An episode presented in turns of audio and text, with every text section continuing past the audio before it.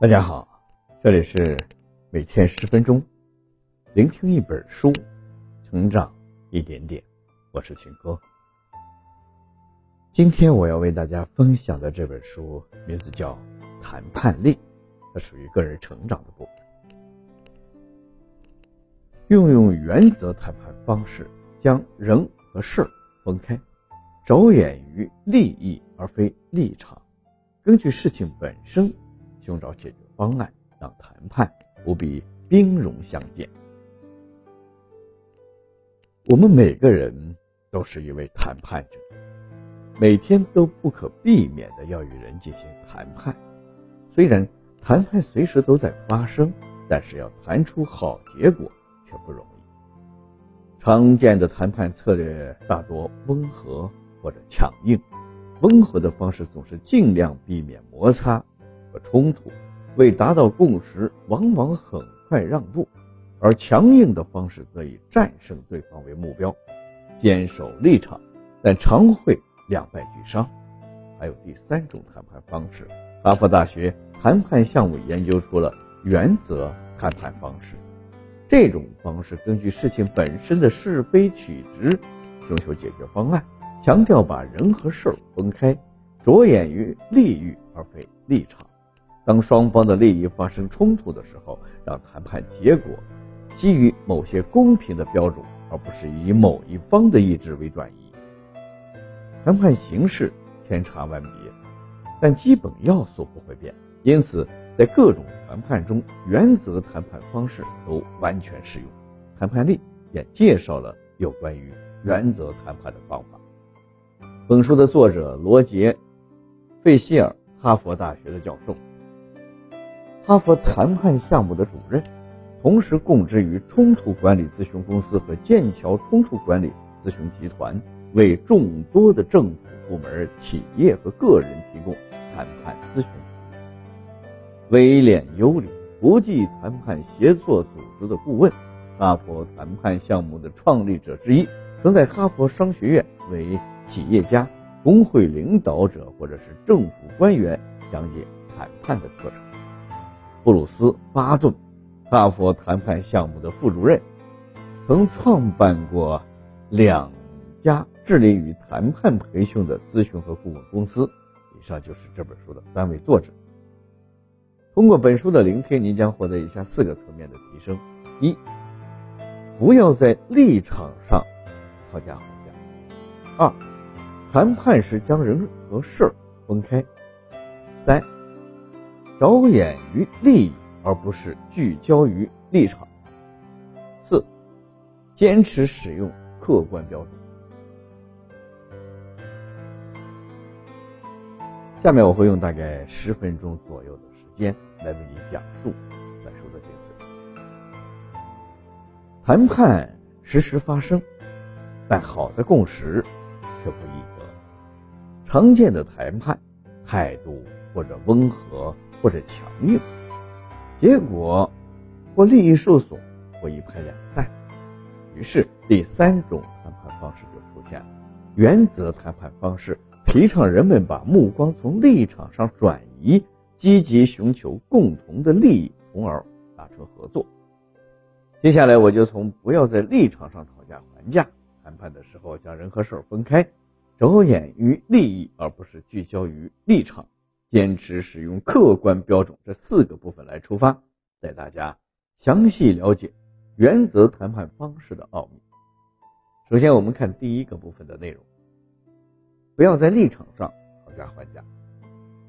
抱着立场不放，这点在情侣吵架中非常常见。可能本来只是一件很小的事情，但男生关注的是事情本身，女生关注的是在这件事情中。男生的态度，如果积极的沟通，站在对方的角度彼此理解，冲突很快就会被化解。但是因为双方在这个过程中坚持自己的立场，谁都不肯先低头，最后的结局很可能就是以分手而告终。你越是声明自己的原则，保护自己的立场，你的立场也就越够坚定。但逐渐的。你就会把自我形象当成你的立场，将保存自己的脸面作为自己的目标，这使得双方越来越不可能达成共识。在谈判中，欺骗对方、隐瞒真实观点、让步及其微小，都会增加谈判所需的时间，也会增加谈判所需要花费的精力。更为严重的是，在立场上纠缠还会影响双方的关系。原则谈判的过程分为分析、计划和协商三个阶段。分析阶段需要判断形势、收集、整理和分析信息，思考双方对问题的不同认识、对方的敌意程度、交流的障碍以及各自的利益。计划阶段思考要怎样处理人际关系。对方利益的核心点是什么？你的目标是什么？协商阶段，消除意见分歧，克制情绪冲动，排除交流障碍，理解对方的利益，根据客观标准寻求共识，以解决利益冲突。总之，在谈判的过程中，纠结立场是十分没必要。我们应该关注的是基本利益、互惠方案。公平标准。第二个部分，谈判时将人和事儿分开。或许我们在购物的时候曾有过这样的经历：有时候我们千辛万苦的挑选了自己喜欢的物品，但是仅仅因为售货员的态度不好，我们就放弃购。归根结底，这是因为我们不能将人和事儿分开。往往因为对一个人的情绪就影响整件事情，在谈判中也是这样。我们要意识到，谈判者不仅是对方代表，还是独立的人，他们有自己的思想、情感和价值观。因此，我们在谈判的过程中，时刻要关注双方的情感，保证双方在不受太多情绪干扰的前提下进行谈判。这也是开展谈判的基本条件。如果在开始谈判前，双方代表就产生了摩擦，并且没有和平解决，那大可不必着急开始谈判，因为结果已经能够预想到。除了将人和情绪分离，也要将实质利益和关系利益分离。实质利益就是谈判双方碰到的问题带来的个人或者集团的利益，关系利益则是指。谈判双方之间的人际关系以及保持该人际关系所产生的利益，我们应该直接解决人际问题，不要依靠牺牲利益来换取良好的人际关系。可以从以下三个方面入手：认知、情绪、交流。认知，事实上，冲突在于人们的思考方式，而不是客观冲突本身。双方对于事实的不同认知，才是解决问题的契机。换位思考，尝试理解对方观点，可能会改变你对形势的看法，但并不意味着一定要对其表示赞同。不要用自己的臆想去推测对方的意图。人们总习惯于把他人说的话、做的事儿往坏处想，但当对方受到指责的时候，会拒绝接受你的意见，不理睬你，甚至向你发起反击。人们在谈判中坚持己见，往往不是因为对方的建议不可接受，而是不想表现得自己在这方谈判中败下阵来。情绪、恐惧和愤怒会相互转变，这极易导致谈判破裂。首先。要承认和理解双方的情绪，有情绪是很正常的。其次，给对方机会发泄情绪，这并不意味着我们吃亏。让对方带着情绪谈判才是对我们不利的事情。再，不要对情绪的冲动做出回应。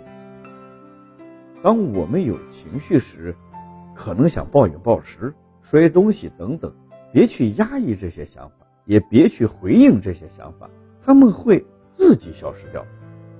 最后，采取象征性的姿态去抚慰对方的情绪。当对方表露出情绪之后，我们要给予关心和回应。此时我们并不一定要掏心掏肺的向对方展露我们曾经的伤痛事件，或者是打开自己的心扉，适当的安慰即可。交流，交流中存在三大障碍，分别是不直接交流，对方没有认真听，产生误解。我们可以通过认真聆听并理解对方的意思，按照自己的。理解复述给对方来确认，说出自己的想法，争取对方理解。只谈自己，不说对方，不分析对方的行为和意图，在做出重要表态前，先弄清楚自己所要表达的意图或者想要得到的信息。这四种方式来跨越交流中的障碍。第三个部分，着眼于利益，而不是聚焦于立场。有这样一个例子，甲坚持开窗通风，乙觉得窗户关好了，两个人为此争论不休。开窗和关窗就是两个立场，立场不同，争论下去永远不会有结果。这时候就可以通过问为什么和为什么不的方法来摸清事情的根源。问甲为什么要开窗户？甲说因为想要通风，呼吸新鲜空气。再问乙为什么不开窗户？乙说：“开窗会对有会有对流风。”当我们明白了双方的利益点之后，这件事情就很好解决了。可以将旁边的窗户打开，这样既满足了甲开窗通风的需求，又避免了乙不喜欢的对流风。一个问题最明智的解决办法是协调双方的利益。而不是立场，利益是问题的关键，是立场政治背后的动机，同时也驱动着人的行为。确定利益的方法就是我们前面讲到的问为什么和为什么不。第四个部分，坚持使用客观标准。当我们确定了自己这方的利益和了解对方的利益之后，免不了要面对的就是双方利益的冲突。这个时候，我们需要应用客观标准进行谈判。公平标准、公平程序是制定客观标准的两个要素。应用客观标准进行谈判有四个要点：第一点，双方就每个问题寻求客观的标准；第二个点，以理服人。接受合理劝说，三，找一个双方认为公正的第三方，让他来决定哪一个标准最公平，或者是最适用于当前的问题。第三方并非要解决有分歧的问题，而是既定使用哪一套标准即可。第四，绝不屈服于压力，坚持使用客观标准。读到这儿。这本书的内容我们已经了解的差不多了，下面我来为大家总结一下。第一部分我们介绍了不要在立场上讨价还价，在谈判过程中纠结立场是十分没必要，我们应该关注的是基本利益、互惠方案和公平标准。第二个部分我们介绍了谈判时将人和事儿分开，我们要将人和情绪分离。第三个部分，我们介绍了着眼于利益，而不是聚焦于立场。解决问题最明智的办法是协调双方的利益，而不是立场。利益是问题的关键，是立场政治背后的动机，同时也驱动着人的行为。第四个部分，我们介绍了坚持使用客观标准。当我们在确定了自己这方的利益和了解对方的利益之后，免不了要面对的就是双方利益的冲突。这个时候，我们需要应用客观标准进行谈判。公平标准、公平程序是制定客观标准的两个要素。以上就是《谈判力》这本书的主要内容。希望大家通过我们的解，了解到谈判也是有技巧，并非一定得你死我活。使用原则谈判的方式，将精力集中在利益上。避免在立场和情绪上过多的纠缠，更可以轻松、更直接的达成共识。好了，以上就是《谈判力》这本书的全部内容。恭喜你，我们又听完了一本书。每天十分钟，聆听一本书，成长一点点。我是秦科，我们下期再见。